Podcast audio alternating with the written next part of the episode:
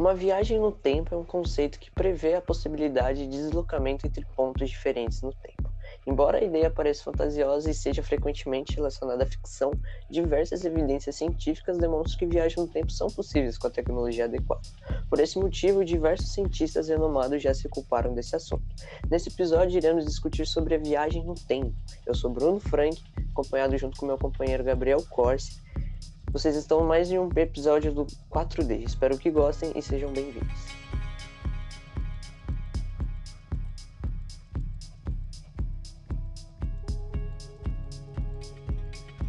É, então, gente, eu e o Bruno, é, nós gostamos muito de física. Eu acho que é, um dos maiores problemas da física é essa linguagem, né? Então, é, só físicos e pessoas que já são, de alguma forma, tipo, apaixonados por física, tipo, gostam de física. Ela não consegue é, chamar mais pessoas, né? Tipo, não tem um poder, um poder é, chamativo, né? Não sei como explicar isso melhor. E eu acho que ela tentou em alguns momentos é, divulgar isso na cultura pop. Então a gente tem alguns exemplos. É, Paradox Cloverfield, que é um filme muito bom. É, o clássico do De Volta para o Futuro. E uma série muito recente, inclusive, que é o que a gente vai citar hoje, que é o caso do Dark. E, mano, sensacional, muito bom. É, não tem nem o que dizer dessa série. Se você ainda não viu, para agora esse podcast, assiste e aí você volta para cá e porque aí você vai ficar mais entrosado com a gente. Sem dar muito, a gente vai tentar dar o mínimo de spoiler possível. Mas não vai ter como, porque pra gente explicar o que a gente quer, quer só dar uma passada na, em algumas teorias da física quântica que a gente vai falar aqui hoje. É, gato de Schrödinger, paradoxo de Bootstrap, é, tripleta ou tri... Ah, eu não sei falar essa parte, me corrija. Tripulheta, Bruno, eu acho. Tripulheta. E realidade paralela e multiverso. Então, se você já gostou dos temas, pause isso aqui, assiste a série. São só três temporadas, você vê isso em uma semana. Nossa, é o desespero, né? E não, mas realmente, se você gostar da série, você vê em um dia, né? Talvez é muito, muito gostoso de assistir. Ela tem essa coisinha de acender a, a paixão por física que eu acho que vocês vão gostar muito. Eu acho então... que a pior sensação, que acho que não só minha, eu acho que pra você também, é terminar a série e ficar com aquela saudade no coração que dá vontade até de chorar só de pensar. Nossa, o final da terceira temporada é maravilhoso. Sem dúvida. Bom, então sem mais delongas, vamos para algumas teorias que a gente quer dar foco aqui hoje. É... Eu não domino tanto essa, então acho que o Bruno vai dar uma explicada melhor pra gente. Mas a gente vai entrar agora no, no gato de Schrödinger. É, eu não diria que eu sei muito bem, mas eu acho que praticamente em física ninguém sabe nada, né? É, é. uma gota em um oceano quem somos nós, né, pra saber é. um pouco de física. Tipo, nem terminamos o ensino médio, mas vamos lá, vamos tentar. vamos tentar explicar um pouco esse negócio. Acho que o gato de Schrödinger, ele, ele é citado na terceira temporada, né, pelo criador, ó, alerta de spoiler. Então, se você não assistiu, pausa e corre para assistir. Ele é citado na terceira temporada pelo professor e basicamente ele é um ele é um gato encerrado em uma caixa de forma de não estar vivo ou apenas morto, mas sim vivo ou morto numa caixa, com uma substância, e, tipo, é inexplicável. É, tipo, é, é claro, envolve um gato junto com um produto radioativo. Só que após a, o, o, o Erwin Schrödinger fechar a caixa, ele simplesmente ele viu que o gato ele não tinha peso.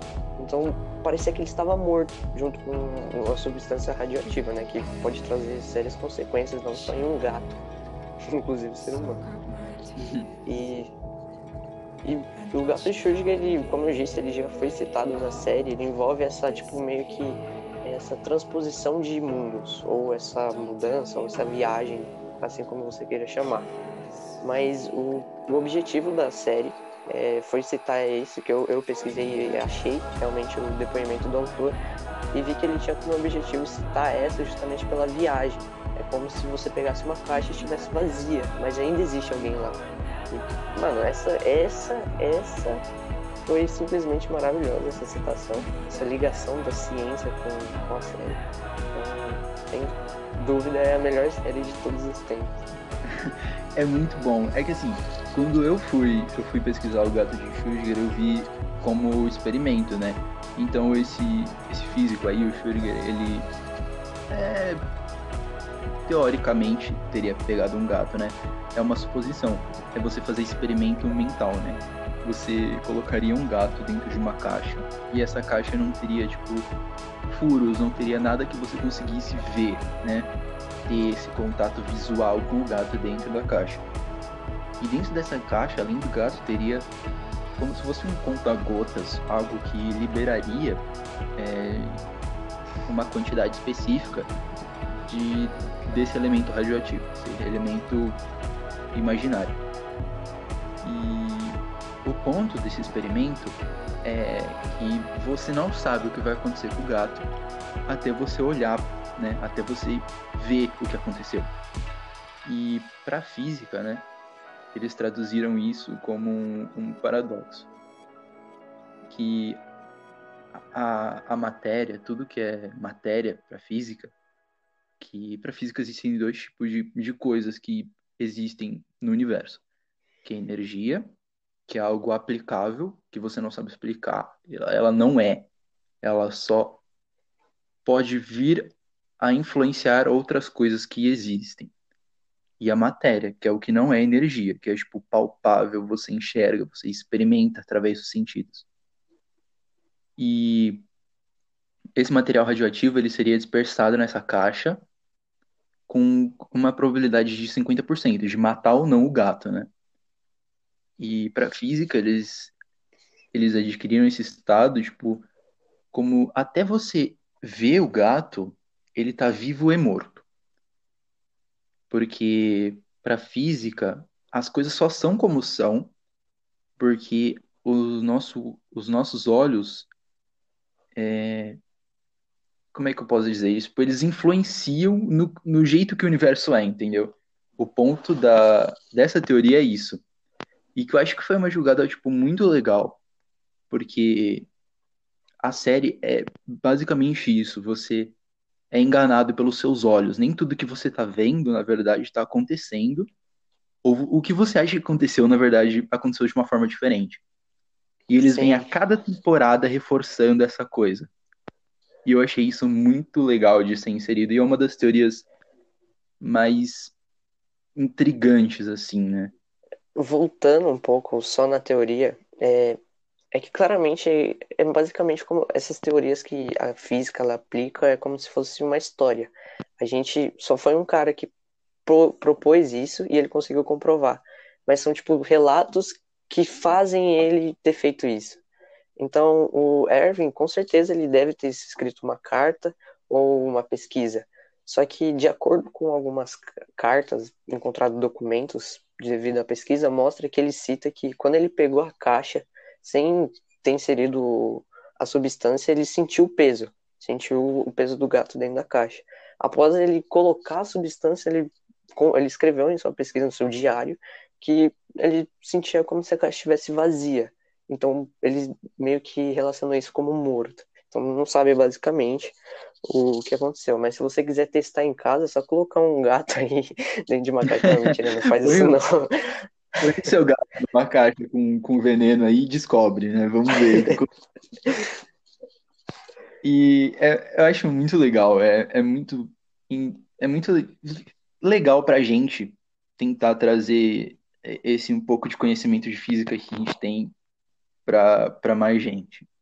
Sim, é, é, mais, é mais com o objetivo de cativar, né? De trazer mais descobertas. Talvez aquele que nunca teve interesse ele despertou um interesse e descobriu uma coisa que a Albert não descobriu. Sim. É você trazer cérebros novos para uma para pesquisas que já estão em andamento Exato. podem ter tipo, descobertas novas, né?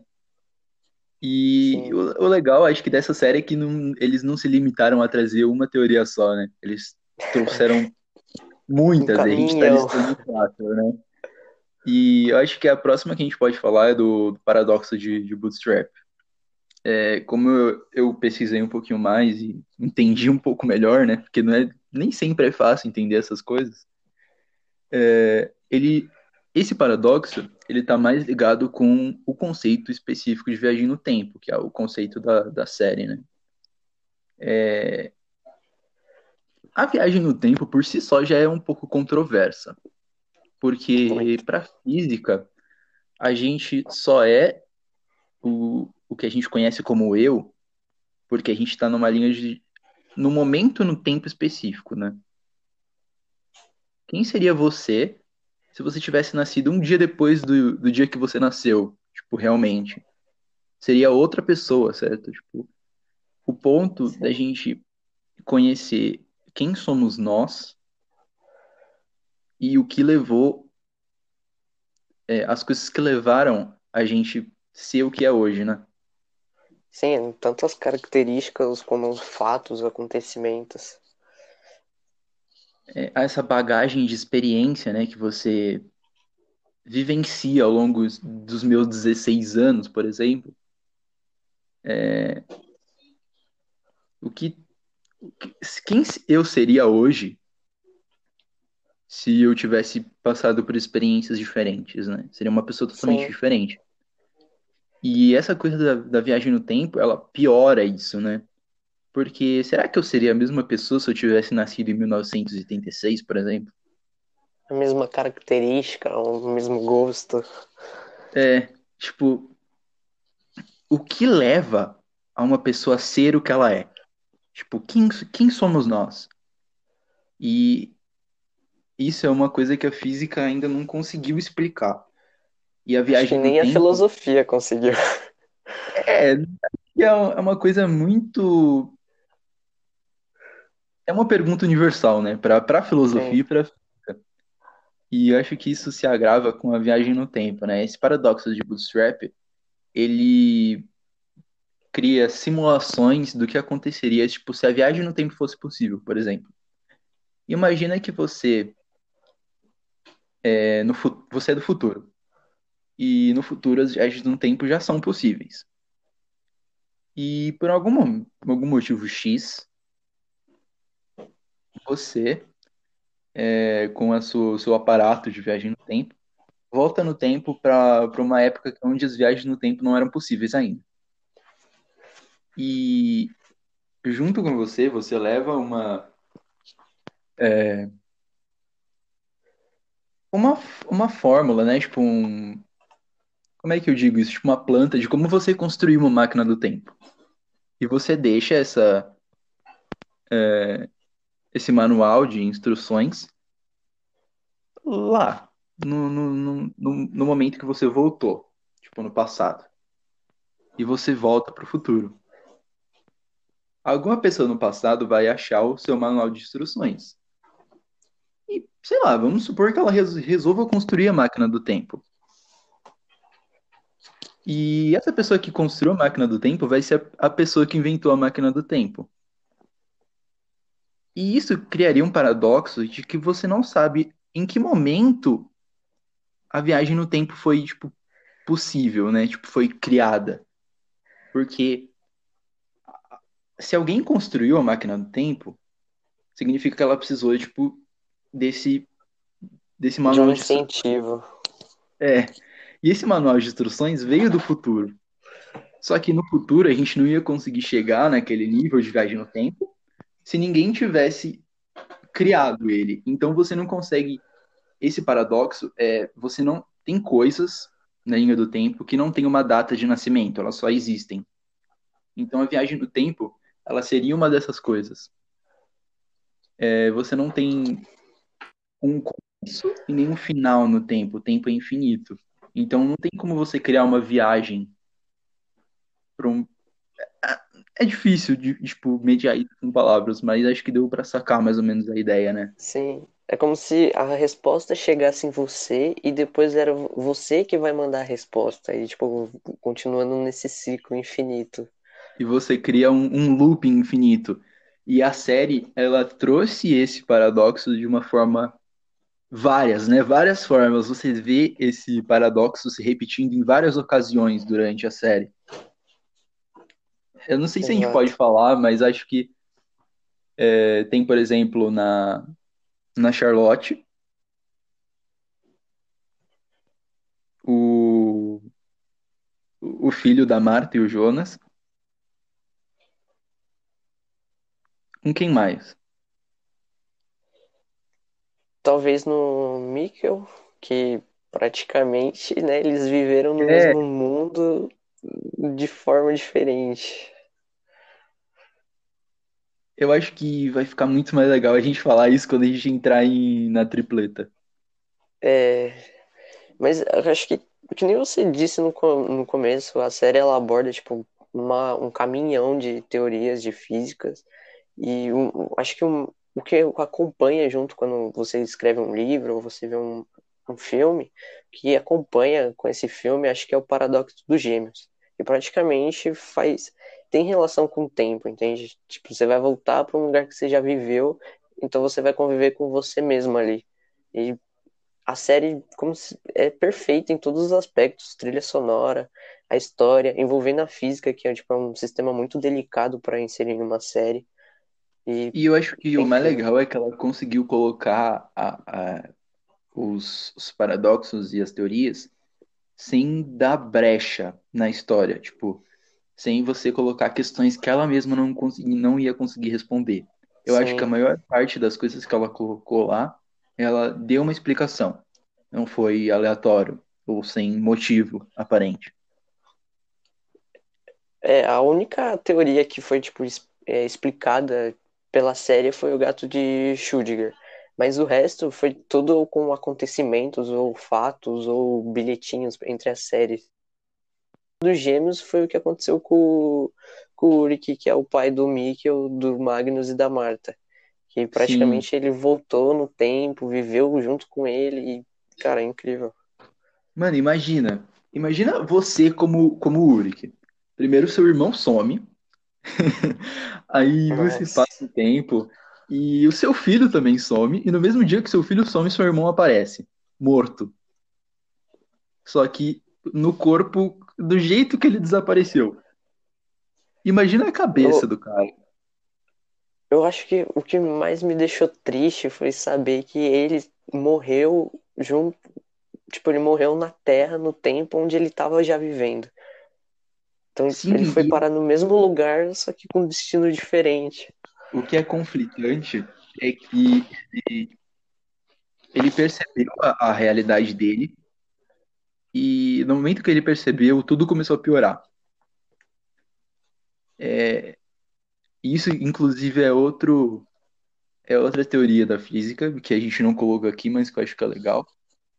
É, que inclusive acontece nos, nos desenhos animados, que, por exemplo, é, acho que você já viu isso no, no o Coiote, quando o Coiote começa a correr assim e tal, e ele vai parar no, ele corre para um desfiladeiro e ele continua correndo no ar. E ele só começa a cair quando ele percebe que ele tá no ar.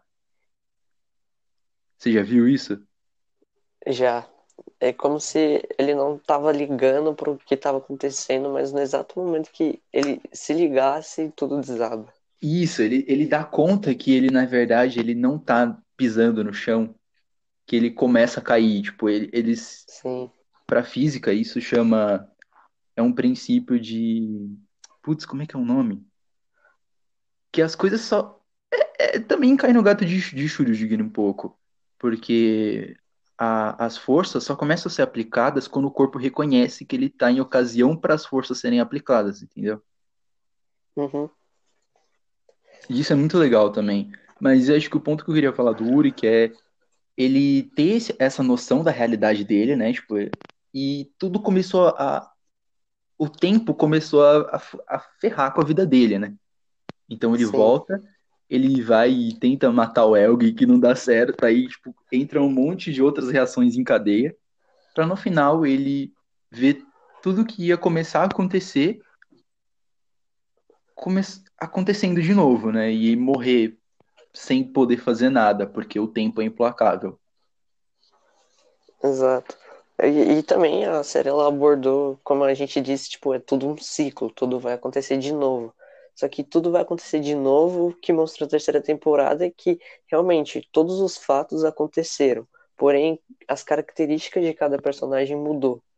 E acho que o que mais pegou foi o, o, o policial, que ele, ele, na primeira temporada ele fica sem o braço, e nessa terceira ele volta sem um olho. Sim. Ou ao contrário, é invertir, mas é muito insano isso. É muito legal também, é, nessa terceira temporada, eles incluírem esse multiverso, né? Porque Sim.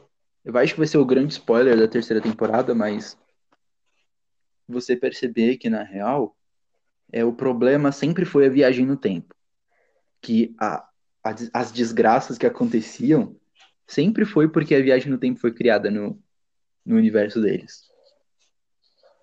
Tudo começou a dar errado quando o, o cientista criou a viagem no tempo, né?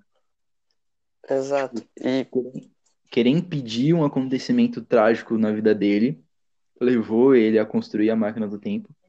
E não deu certo, né? Ele construiu a máquina que na real não salvou ninguém e criou essa esse lapso na linha do tempo, criando tipo duas realidades, mais a original, que se sucumbiram depois de um tempo por causa da criação dele, né?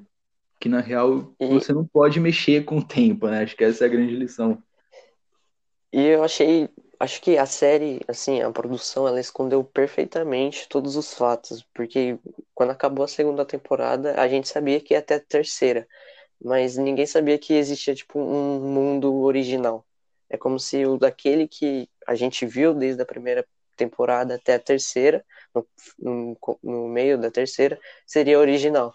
Só que na verdade a gente meio que estava num mundo secundário e a gente não sabia.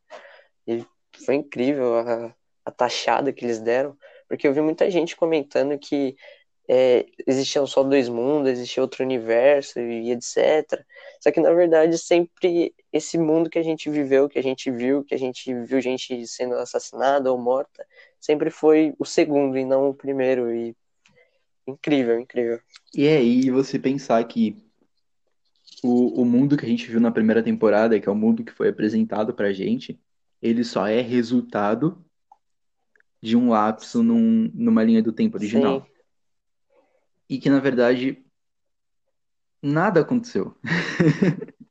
nada, Ali nada não, daquilo, né? nada daquilo foi real. E eu, eu bato palma pro desenvolvimento de alguns personagens, né? Por exemplo, acho que quando você termina a terceira temporada, você quer muito ser a Cláudia Tidman. Essa. E ninguém sabia que ela seria a grande a tal ah, da negócio, porque ela conseguiu ligar elementos que estavam na nossa cara o tempo todo. Se você pega a primeira temporada, a tripleta tá lá.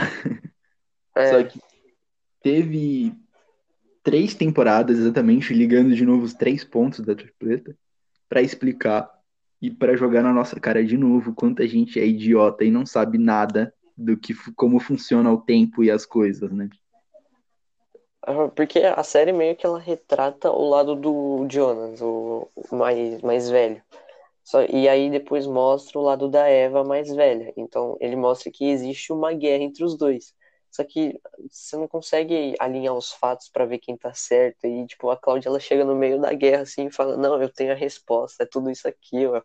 E aí acontece, tipo, muito sensacional. E é muito legal o jeito que ela faz o plano dela dar certo. Porque ela aparece desde a primeira temporada. E ela tá, já tá bolando o plano dela desde a primeira temporada.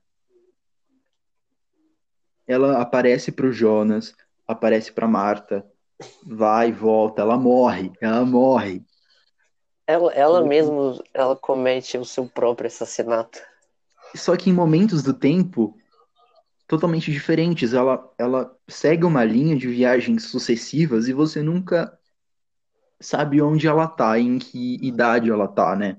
porque ela parece velha, tudo bem, mas você não sabia, tipo, em que momento de que momento do tempo ela é, porque ela tá sempre mudando e sempre interferindo na história de algum jeito para poder chegar na terceira temporada e fechar de um jeito magnífico.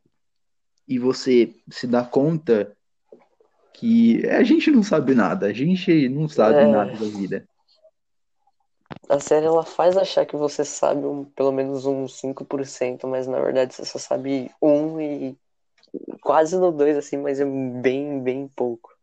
E é isso que é um outro problema da física. A gente estuda, estuda, descobre coisa nova pra gente, no final de contas, ter a máxima certeza que a gente não sabe nada. Exato, eu acho que todas as teorias elas são suposições, mas acho que o que eles caracterizam por ser um fato ou alguma coisa certa seria comprovar. Então, tipo, a gente pensa que existe outro mundo. Isso é só uma teoria, porque a gente não sabe, porque não tem como comprovar que existe outro mundo, outro eu. E aí começa as questões e aí você fica tipo, oh meu Deus. Sim, e se você leva isso para para os estudos da física, tipo, na, na história, né? Na história da física. Você olha para o sistema heliocêntrico, por exemplo. É, a gente sabe quanto que ele apanhou, tanto que foi negado até se provar que na verdade era de verdade, né? Sim. É, pessoas morreram, pessoas tiveram que tipo negar todos os estudos que fizeram sobre porque a o entendimento do diferente, do estranho, é um processo muito lento. E a gente nunca vai ter a certeza. Por exemplo, é, quem me garante que daqui 500 anos vão, vai chegar algum outro físico e vai falar que, na verdade, o sistema heliocêntrico está errado e existe um outro sistema, né? Tipo, a gente não tem essa certeza. E é uma... é, é revoltante, né? É como se fosse. Acho que tem um ponto que, é, que, eu, que a gente esqueceu de destacar no começo do, nosso, do episódio, que é se você acha que você vai sair desse podcast com resposta, você está muito enganado, porque você vai sair com mais pergunta. E eu acho então que esse é exatamente o ponto certo, né? É, é o que a gente precisa para física, é mais pergunta, para a gente conseguir responder isso em algum momento, mas aí a gente precisa, o primeiro passo é se perguntar, né? A gente tem que questionar. Exato. Eu acho que uma das, uma das, acho um ponto que, que também ficou muito bom foi quando o, o professor ele constrói a máquina, só que a gente está tão tipo acostumado em ver em série, filme, que a máquina seria um movimento, seria um círculo com umas escadinhas, aí você sobe e pula em um, um, portal. Mas praticamente ele construiu um átomo dentro de um porão e acionou por lá e, tipo, bum, entende? Ele Sim. teve relação com a física. É, o jeito como eles fazem isso ainda é ficcional, né? Porque a gente não sabe. É, pra física, acho que o, um, um jeito plausível, né? Tipo, uma teoria plausível de viagem no tempo seriam pelas dobras, né? As dobras no tempo que estaria relacionado com Sim. os buracos de minhoca. Só que na série eles ilustram isso de um jeito muito ficcional, né? Tipo, muito imaginativo. É... é. Para você perceber que o ponto, tipo, não é como você viaja no tempo e sim os impactos disso, né? Acho que a ideia da série sempre foi isso. Que tem algumas coisas na vida que a gente não a gente não pode mexer. A gente tem que entender, tipo, e aceitar e viver da melhor forma possível, sabendo de, dessas coisas, né? Que a morte é inevitável também. Se você pega os personagens, eles vivem tentando, tipo, mudando no tempo, mas eles, eles morrem. Não importa em, em que tempo, né? Se você é, numa linha normal, né? Você nasce, vive e morre se você volta, você continua envelhecendo, né? Você não tem. Sim. E é, é... o tempo é inevitável. O seu fim vai chegar, a sua vida é um ciclo e tá aí para isso, entendeu? É, envolve muito o paradoxo dos gêmeos, que, tipo, basicamente um, um homem, supondo que existe dois meninos ou dois, duas garotas, como preferir, que elas são gêmeas, elas nasceram no mesmo dia, no mesmo horário, só que uma delas viaja para o espaço. E a gente sabe que o espaço em si, ele tem um tempo diferente da Terra. Ah, isso é muito Então, é, então quando essa, essa, supondo uma menina que foi para o espaço, ela volta, ela vai voltar mais velha do que a sua, pró- sua própria irmã, que seria gêmea, que nasceu no mesmo dia, porque os tempos ocorrem diferente. Nossa, é E isso isso balanceando muito. é interestelar muito. E as, tipo, as pessoas elas assistem os filmes e não, não vão pra física. Isso que eu É. fico assustado. A gente já tem já um episódio, mais um episódio garantido, Interestelar já. Fica aí a dica. Sim, é. Nossa, o próximo pode ser. É uma boa ideia, interestelar. Perfeito. E olha que eu tô começando a estudar cinema, linguagem, então vai sair uma coisa produtiva, eu espero. Sim. Acho- Então, E voltando na, naquele tema que você falou que, tipo, o que que determina a gente, o que fez os acontecimentos, acho que essa é a parte que mais pega, porque existe o teorema do macaco infinito, né? Que foi descrito pelo matemático Emily Borel. E ele afirma que, tipo, um macaco digitando eita, aleato- e jogando, é, não saiu. Jogando, digitando ale- aleatoriamente num teclado, é, em um intervalo de tempo infinito. Então, se colocar 50 macacos digitando em uma máquina aleatório, ele afirma que um ele vai escrever a obra de William Shakespeare. É como se tivesse relação. Então, tipo, de 500 possibilidades, uma vai sair. E sempre vai sair. Entende? Sempre vai sair esse mesmo número.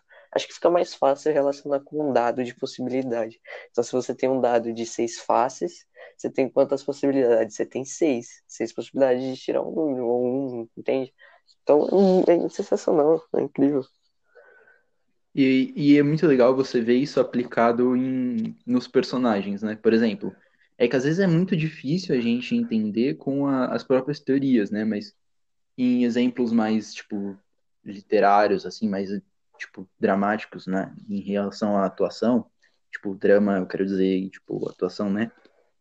É, por exemplo, o Magnus, se você pega, tipo, essa questão da, da realidade, ele é um personagem que ele continua a mesma coisa, né? Tipo, é, e é esse um, né? Esse das seis possibilidades a uma continuar, tipo, a mesma, né? Nos, nos dois dados. Você tirar o mesmo número nos dois dados, por exemplo. Que é o Magnus continuar sendo o Magnus que a gente conhecia em uma realidade, é quase exatamente Exato. igual a outra. E que isso é muito raro de acontecer, né? Porque no, no mundo que as ações determinam quem você é, você ter duas, duas coisas que têm exatamente as mesmas, as mesmas ações teriam que ser a mesma coisa. Eu não sei se eu tô viajando demais, acho que sim. Acho que esse é o objetivo. Mas é, é, deu pra sacar mais ou menos, não deu? Sim, sim. Mano, é porque a... tanto o Magnus como próprio Jonas, em uma parte que ele tá viajando em um mundo que ele nunca existiu, porque não, não aconteceu o que tinha que acontecer pra ele sair. Isso, Então é muito aí, legal. também. no exato momento que ele começa a invadir a usina nuclear junto com a... Será que eu tô sendo controlado? Será que eu ainda tô rodando no mesmo círculo? E aí Ô, vem Bruno, o a... seu áudio, o seu áudio cortou. Repete o que você estava falando. Ah, eu citei que a parte do Jonas invadindo a usina nuclear junto com a Eva em um mundo que ele nunca existiu é muito interessante porque naquele exato momento que era tipo momento para ele sair do círculo, ele meio que caiu a ficha dele e falou: ah, mas será que eu não tô fazendo o que tinha que ser feito? Sendo que era o contrário, entende? Ele tinha que continuar em vez de se questionar.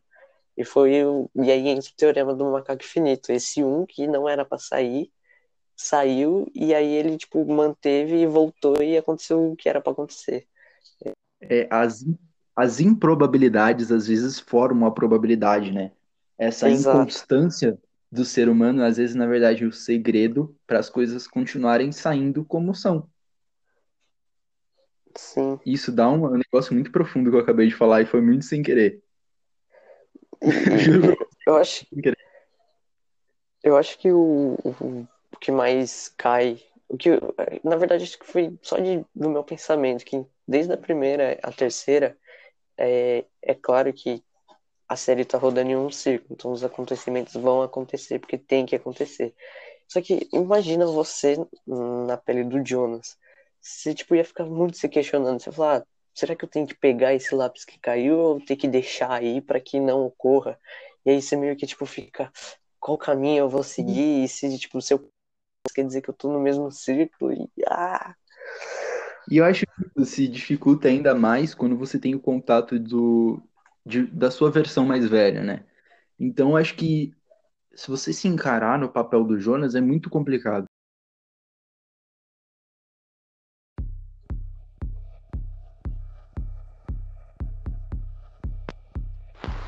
Então, gente, eu acabei caindo, mas a gente conseguiu voltar aqui. Se a gente não conseguir cortar, é, eu acho que vai ficar o áudio assim mesmo. Então, só para contextualizar vocês.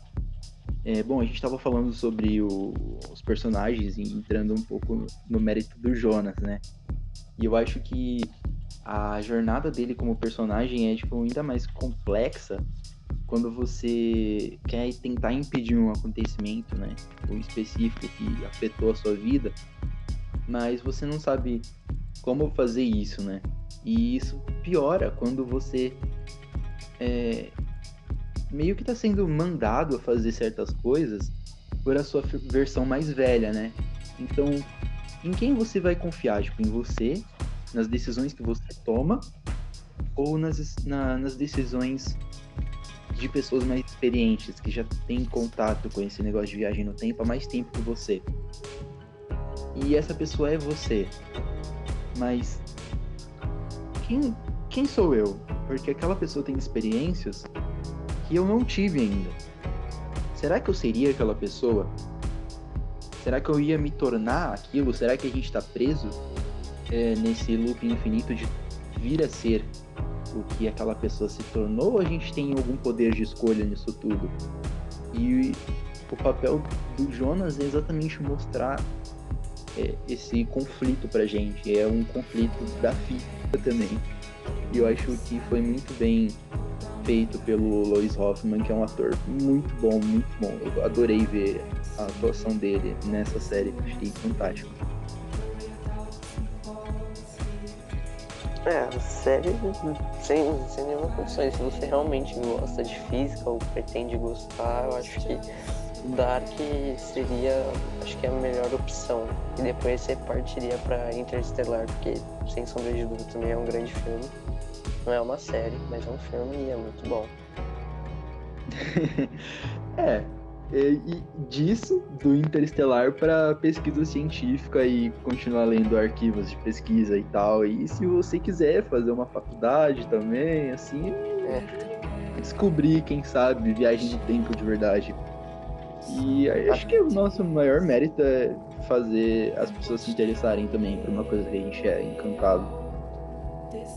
Sim, despertar um gênio no meio da multidão. Então, se você for um gênio daqui cinco anos, você vai ter que citar que você foi influenciado pelo nosso podcast. Então. Dá os créditos para a gente, por favor. É. Espero que a gente tenha ajudado nesse processo aí. Bom, então acho que por hoje é isso, pessoal. Espero que vocês tenham aproveitado essa loucura que é a nossa cabeça, minha cabeça e a cabeça do Bruno, juntas, pior ainda, né? E eu espero vocês num, próximo futuro episódio. Não sei quando vai sair, até porque a gente não tem compromisso nenhum com data em relação a isso, a gravar o podcast, mas assim que a gente tiver notícia sobre o um novo episódio, a gente avisa vocês, ok? É, então, se... um abraço, eu acho. E se você, ouvinte, que se, se você realmente gostou do nosso podcast, você tanto pode compartilhar, que isso ajuda bastante, motiva a gente a continuar, E se você achou que existe algum tema, alguma pergunta, alguma curiosidade, por favor, entre em contato, tanto comigo como o Gabriel, que a gente vai fazer o máximo para que ou a gente tenha realmente crie um podcast com os dados que você mandou pra gente. Sim, ajuda a gente a fazer cada vez mais produções mais sérias, né? E ou que realmente ajudem, né? Que não seja uma perda de tempo assistir, né? E é, eu acho que, que é isso. A gente está sempre tentando somar em alguma situação. E qualquer dúvida, vocês. A gente tem informação de contato, acho que tanto pelo negócio no, no nosso perfil no Anchor. Quando a gente conseguir publicar isso no Spotify também vai estar tá lá.